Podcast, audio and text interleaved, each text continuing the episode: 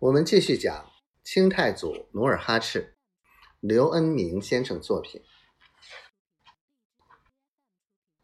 乱了片刻，额亦都骑在马上，用刀尖儿猛地刺了一下自己骑的红鬃马的后屁股。这座烈性马顿时疼得蹦跳不止，撂着蹶子，把一只冲上来的狼狗踢得嗷嗷直叫，夹着尾巴四处逃窜。狗群被冲散了，努尔哈赤率领的一百多骑兵攻进城内，与守城的残敌拼杀了一会儿，敌军便溃散而逃。努尔哈赤进城搜索一番，四处不见尼堪外兰的踪影，一时心急如焚，暗想：尼堪外兰在图伦、甲板。已两次漏网，今日若再捉拿不住，何日雪恨？正当众军高兴庆贺之时，努尔哈赤猛地发现城墙根下一个身材高大、虎背熊腰、头戴圆边毡帽、身披锁子甲的人，鬼鬼祟祟顺着墙根儿要溜。他见那人十分眼熟，就策马跑去。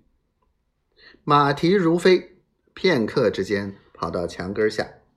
他发现那人正是唐开烈，几十年的旧恨新仇顿时涌上心头。他刚举刀要砍，又急忙放下佩刀，摇摇头，思忖道：“尼堪外兰还没有杀死。”不能把这条狗当即除掉。想到这里，他大吼一声：“唐开烈！”抬起头来，唐开烈猝然吓得一哆嗦，随即一屁股坐在地上。他战战兢兢抬起头，瞥了一眼努尔哈赤，又一哆嗦，当即躺在地上。努尔哈赤翻身下马。等唐开烈苏醒后，细细一盘问，才知道尼堪外兰只身逃向抚顺城，请求明军庇护去了，家里只留唐开烈等人守卫。